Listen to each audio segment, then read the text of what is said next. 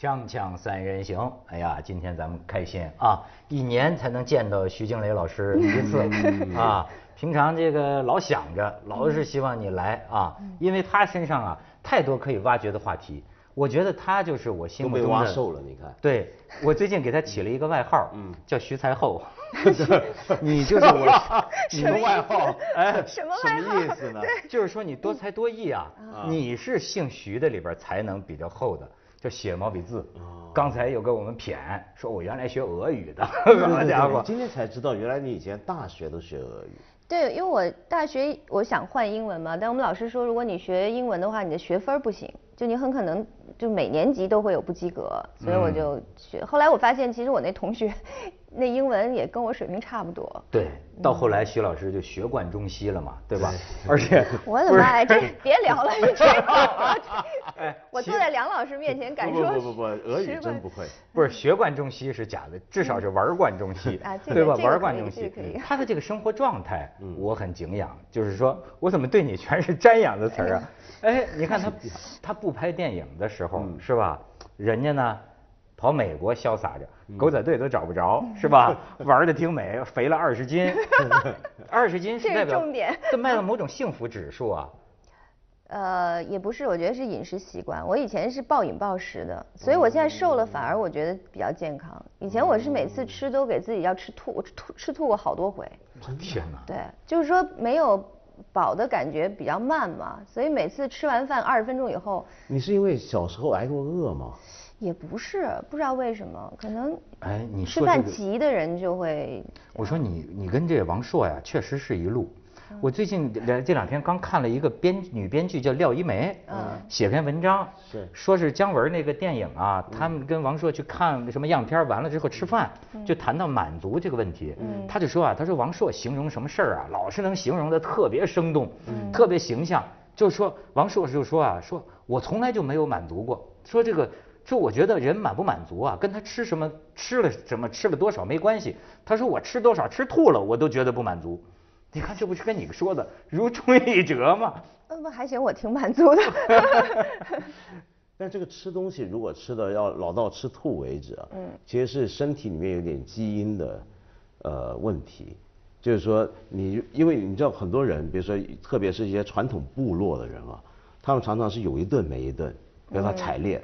今天打到猎了，一头野猪回来，常常一只猪四五十斤的一只猪，三个人一天把它啃完，他们可以这么做，但是接下去三四天就预备好，就是什么东西都不进肚了。那么就长期处在这种生活的人，就是能够这么吃的人。那我比较原始，我确实是有点，就是要不然不吃，一吃就吃特别饱。哎，对，所以不是。这这过去呃适合生存的基因放到今天都是胖子的基因了，就糖尿病，对吧？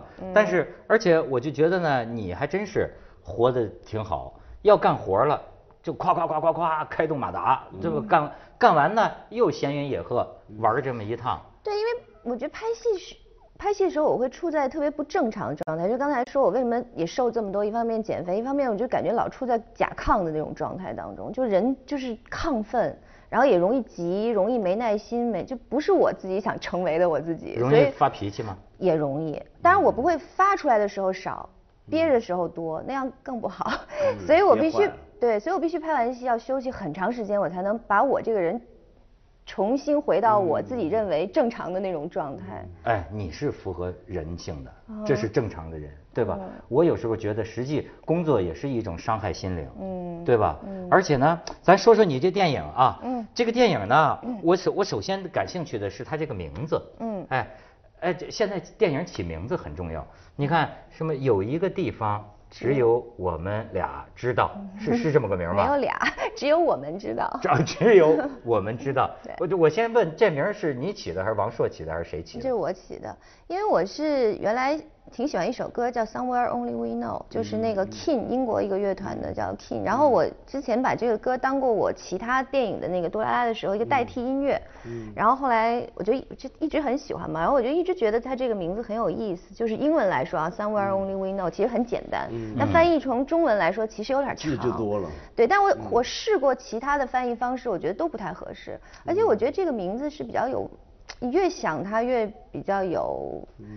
嗯。那个老王原来提过说，要不然你叫布拉格之恋得了。多俗啊这。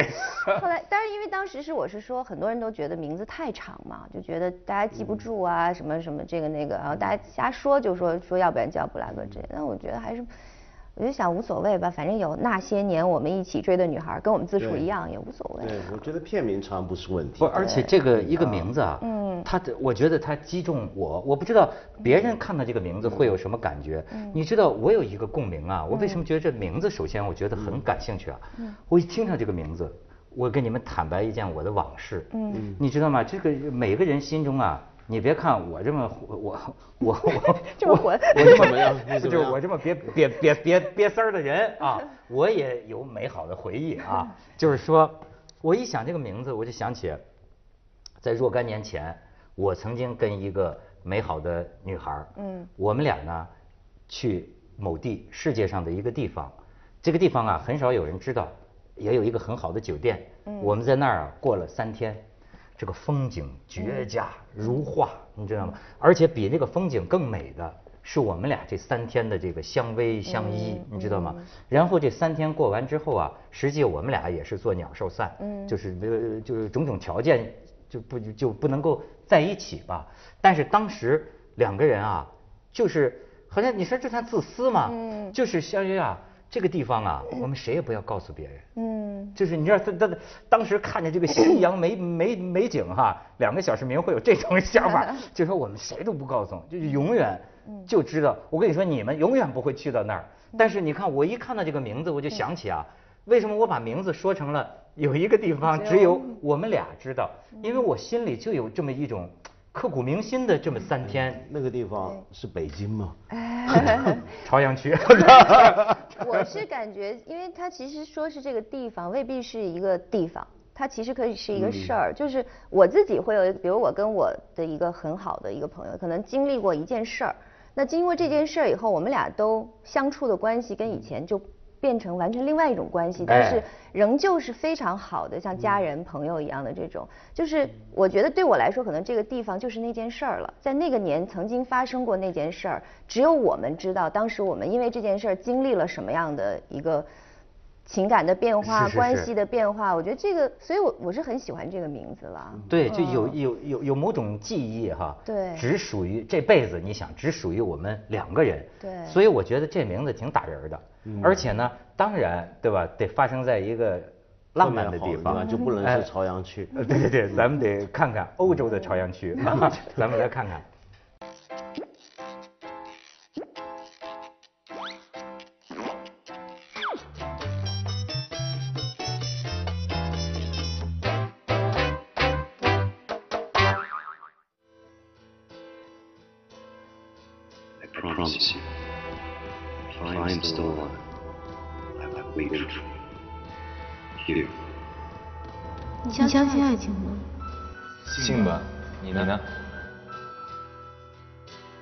没有在一起的，就是不对的。对的人，你是不会输他的。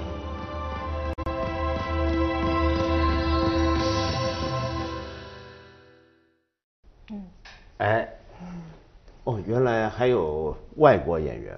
我其实是两段时时时空的故事，一个是现代的，一个是一九四几年，四从四二年到四七年四八，但四二年只有一点点，大部分都在四七四八四九。哎，我先请你说说你为什么选择布拉格拍这片子？我觉得有我自己的私心吧，因为其实欧洲我去过很多城市，但是布拉格我没去过，但是我又听很多很多朋友就去了布拉格给我发照片啊那些。就我觉得这地方我早晚有一天要去一下，然后后来我想，本来这个故事就想在发生在欧洲嘛，那我就想说，哎，我去一个没有我从来没有去过的地方，可能那种新鲜感啊、好奇心啊可能会比较好，所以就选择了去布拉格。那这是不是很奇怪？就是你拍电影取景之前就等于先决定了要在什么背景？对对对，是我其实我喜欢有这种拍电影不都是因为去过那个地方？然后就想到这个地方适合怎么做、怎么拍，然后才决定。当然，我之前看了好多资料了，关于布拉格的资料，就是历史上的，然后照片呀什么的。嗯。而且我喜欢有一种冒险的感觉，就是我没去过那个地方。嗯。那我当然又看了他很多资料，我觉得，当然小时候我们看那些昆德拉的书啊什么，其实对这个地方还是有一点点小情节吧，我觉得。嗯然后又没去过，就有一种去探险的感觉。但我当然拍之前我肯定去选景了，就把那个地方就又真正的走了一转走了一圈。我也没去过，但是传说是波西米亚之乡嘛。对对对波西米哎，文道，你给说说这波西米亚是是是什么路子？波西米亚其实是个地名，是个地区，但它好像代表着一种文化。那只是因为后来是因为主要是因为歌剧的原因，波西米亚人。就正好是波西米亚那个地方有很多比较穷的流浪的艺术家，正好到了西欧别的城市，嗯，然后那么这些人聚着聚着，大家说这些人是波西米亚人，后来就变成了一种范儿，其实跟那个地方原来关系但是你觉得。徐静蕾算不算有波西米亚范儿的？嗯，我呃，波西米亚范儿的女最有名的女主角，当然就是歌剧里面那个女主角，最后是肺结核死的。但我觉得那个地方 真的就有那种气质，就是说他是就是很多艺人呢在街上，我觉得这个是是布拉格给我感觉跟其他城市挺不一样，就是他他的那些艺人在街上表演，你就觉得他完全是自娱自乐，就是说你你给他放钱，他也不会谢谢你，你不给他放，他照样玩自己玩的很开心。就为什么这是我其中一个特别喜欢这个地方的原因，就是他那些人不是在乎说我今天。怎么怎么样去赚钱或者怎么样，他真的是自己非常开心，嗯，就是沉浸在那个跟那个景色融为一体，然后就在享受我自己的音乐或者我的唱歌的那种感觉。哎，我们这编导毕峰啊，他拍片儿的时候专门就去了布拉格，就拍了一点儿，咱们可以看看这个街头艺人。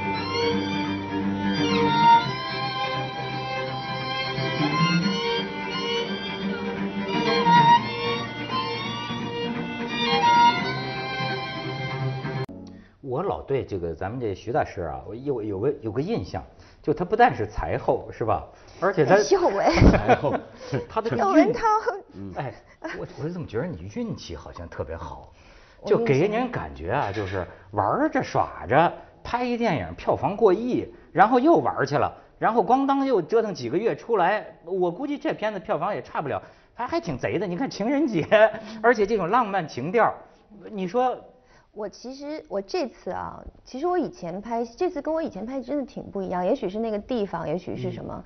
我这次的就碰到一个很神奇的事儿，其实我是不太相信那些神的事儿的，就是我有一个呃，我那段故事的那个外国演员要需要一个老年的版本，然后呢，我就找了一开始找了一个演员，就觉得不合适，这场戏就没拍。后来呢，我就想给那个年轻的那人化妆，然后化那个老年妆。结果画的完全跟魔戒似的，特可怕，真的就带了一个模子那种的，特别可怕。然后有一天我就，就这个事儿已经我已经崩溃了，然后我就给我制片人打电话说，我说你你做好一个准备，咱们十月份回到布拉格重拍，那我们找最好的特技化妆师，因为那场戏非常重要，最好的特技化妆师，不管韩国、日本、美国，咱们再回到布拉格来。然后他说，我问他花多少钱，他大概跟我说了一个差不多一百万人民币吧，这样。我说好，那不管怎么说，我们要回来重拍。然后就坐在车上，关键不是钱的问题，是我还要后期那么紧张的时候，我还要回来再重拍。然后我就郁闷的到了现场，那时候我们拍一场墓地的戏，那这个演员我我已经几个月时间从全欧洲找了都没找到，我坐到监视器前拍墓地的戏，我就一眼就看见那个来吊唁，就是墓地的那个吊唁的那些人里，其中有一个人，嗯，我一眼就看见老年的那个我们叫 Doc Doctor Novak Novak 那个人，就是真的是就是所一堆人在镜头，我一眼就看见他，我说就是他。我说他是谁？把他给我叫出来。然后那老老先生还有点他是谁呢？群众演员。不是他其实就是他是一个他哦做了好几十年的群众演员他本来是电影美术哦美术部门的一个人，然后呢，这刚好演年轻部分的那个人也在，我说那老先生还有点不高兴，以为我觉得他不好，还把他从队伍里叫出来嘛，啊。俩人往那儿一站啊，眼睛颜色一样，身高一样，脸型差不多，哎我你知道就是有一种天骗安排的。真的就是这那个时候我，因为平常人家说我幸运，我还觉得那我还挺有本事的呢，你知道会有那种想法。是是，我还挺勤奋的。对我还啊很勤奋，我还很用功，但是这件事儿让我觉得，这真的是运气。就真的是天上给了你一个礼物的这种感觉。你真是不能不相信。在你绝望的时候，已经花了那么长时间试尝试过别的演员，尝试过化妆，全部失败的时候，他就从天上掉下来，放在那个镜头前。我一坐在电视前，一眼我就看见那个人。所以这个故事是一个横跨两个时代的故事。呃，对，有一点这个意思，就是等于是一个是女女小女孩，一个女孩的故事，三十岁一个白领，一个是她奶奶当年曾经在就是欧洲学美术，所以她因为二战期间也在嘛，所以她就流就是有点流亡在几个城市之间流亡，最后到了布拉格以后，认识了一个那个一个老外，一个老外，一个捷捷克人，一个捷克人，哦就大概这样。嗯然后就两个人站在一块儿，然后我那个那个年轻那个男演员就说那个人很像他爸爸。天哪！对，就这这个这个事儿是让我真的觉得我这人真的是真是天都帮你，非常幸运。后来他们说你这人命太硬了，命绝望的时候突然出现的这个。而且啊，但是可能啊，没有这个踏破铁鞋无觅处，对嗯也就没有灯火阑珊处。而且这部戏是我以前啊，我以前拍戏听说过有导演在现场会看哭嘛或者什么，我都特别鄙视人家，我说这自己拍戏我干嘛哭什么呢？然后我这次拍一个镜头的时候，就我拍了，这是我第六个电影了哈，我从来没有这发生这种状况，就是那个镜头啪往前一推，我就我突然一下就就哭得乱七八糟的。哎，嗯那你觉得人随着年龄的增长啊，嗯是会变得感情更坚强，还是更脆弱呢？我觉得会更对我来说啊，可能会更向往更温暖和美好的东西。我觉得像小时候我们以前，比如拍电影，就很明显就觉得如果大团圆结局都是傻帽、肤浅，嗯那个人生哪是这样啊？人生哪那么容易都大团圆结局？那我前三个电影全是这种无结局的那种，因为觉得那样肤浅。可是我后来我就发现，就我就就觉得，哎呀，你打开报纸，你打开电视已经很惨了，很那电影就干干脆给人一个温暖的感觉吧。我觉得这是我自己会发生的，感觉我自己会发生这种变化。所以你说这能不能理解？嗯就是说为什么中国这个戏曲里边最后都是大团圆对喜剧？嗯因为中国历史最久，就像个阅尽沧桑的老头老老人，嗯看多了这么惨的这个一辈子哈，到最后就想着哎呀好点儿吧，好点儿吧，是吧？他可能就有这么一种。所以为什么通常呃一些，比如说我们讲艺术电影，很冷门的艺术电影里面，如果有一些特别残暴的场面，特别悲凉荒凉的景象，这些观众都是年轻人。嗯，这些观众到了老了之后就不想再看这种电影了。嗯，就以前我们不是老说一个人随着年纪之大之后，你的神经越磨越粗嘛？嗯，其实不是，有时候把你磨细了。嗯，就比如说你让小孩，你看他踩死一个虫子啊，他不觉得什么。嗯，但是人大了之后，他看到一个小孩踩死虫，他都会觉得心里边 一下。可能对生命的那种珍惜，或者是也许是这些东西对你的因为因为我觉得年轻人其实是他的对世界的触觉啊，还没有磨得够尖锐，还不够敏感。嗯，人真的是越老之后，你看了更多的事情之后，你反而更敏感。嗯，像有一有一种电影像《黑暗中的舞者》这种电影啊，嗯哎我真的不能看。就看完以后，你出门会觉得谁都是坏人，嗯，窦文涛也是坏人，梁文道也是坏人。那那个导演所有戏都不能看是吧？我然后像还有一个电影，法国的叫《嗯爱》，是两个老人那个，所有人都说特别好看对电影，是很好看我不敢看，你不敢看我能想象到它是很好看的电影，是但我但我真的不敢看对，包括《忠犬八公》就这种电影我都不敢看。我觉得有有点，就你说的可能是，就越大反而像有一天我听我在剪片子，我妈妈来给我送一个饺子，然后她就突然给我讲一个场面，就因为爷爷奶奶离婚嘛，她就我爷奶奶带着我爸爸和他我我姑姑一起来北京，她就讲一个场面，说我奶奶那个时候在街上为了养他们，在街上摆小摊儿。我从那一天崩溃了三天，我脑子这个因为这个画面感太强了，就是我剪着片子我就觉得我妈你没事跟我说这干嘛？就是，我从我那天晚上到后面几天，我晚上睡觉前我就我一想到这个画面我就要哭，我就忍着，因为第二天他们在街上摆小摊的他。奶奶在街，因为我跟我奶奶感情很很好嘛，就是因为我长大的时候，我们家条件已经不错，就，但我就一想到我奶奶曾经在街上摆摊儿，自己做的这么小的，我就觉得我崩溃了，我就觉得我那几天全部是崩溃的，我就一直在想，我不要想这些事，我不要想，不要想，不要想，因为它太有画面感了。其实也是啊，这个感受力和理解力啊在增加，就是你比年轻人的时候更多的能够体察到那种别人的特苦的那种那种感觉，心呢越来越软，而且？越来越不可能，越来越有一点不愿意面对现实，会有一点这种感觉。就我我要把它排除在我，不要去想，因为事情已经这样了。我想这些东西又怎么样呢？就是你看现在都说哭了，锵锵三人行，广告之后见。哎，文道，所以你看呢，呃，也有一些民族，有一些文化很奇特，它应对的种种的人间的悲惨、荒谬的方法呢，就是想一些很古怪的、苦涩的笑话，嗯，或者有些幽默感，比如说就像捷克人，嗯，我觉得捷克人就是这样，没事，对，你看布拉格，呃，呃，我们想象得到的布拉格的大的艺术家或者捷克的大作家，他们都很奇特，都有一种奇特的幽默感。那种幽默感不一定是让人笑的，呃它是苦味儿的那种对，幽默苦。味的，而且或者是那个东西你说出来很好笑，其实它非常可悲，非常可怕。比如说，或者有一些场景，你根本不知道这是哭是笑。我想起最初你模样，想起白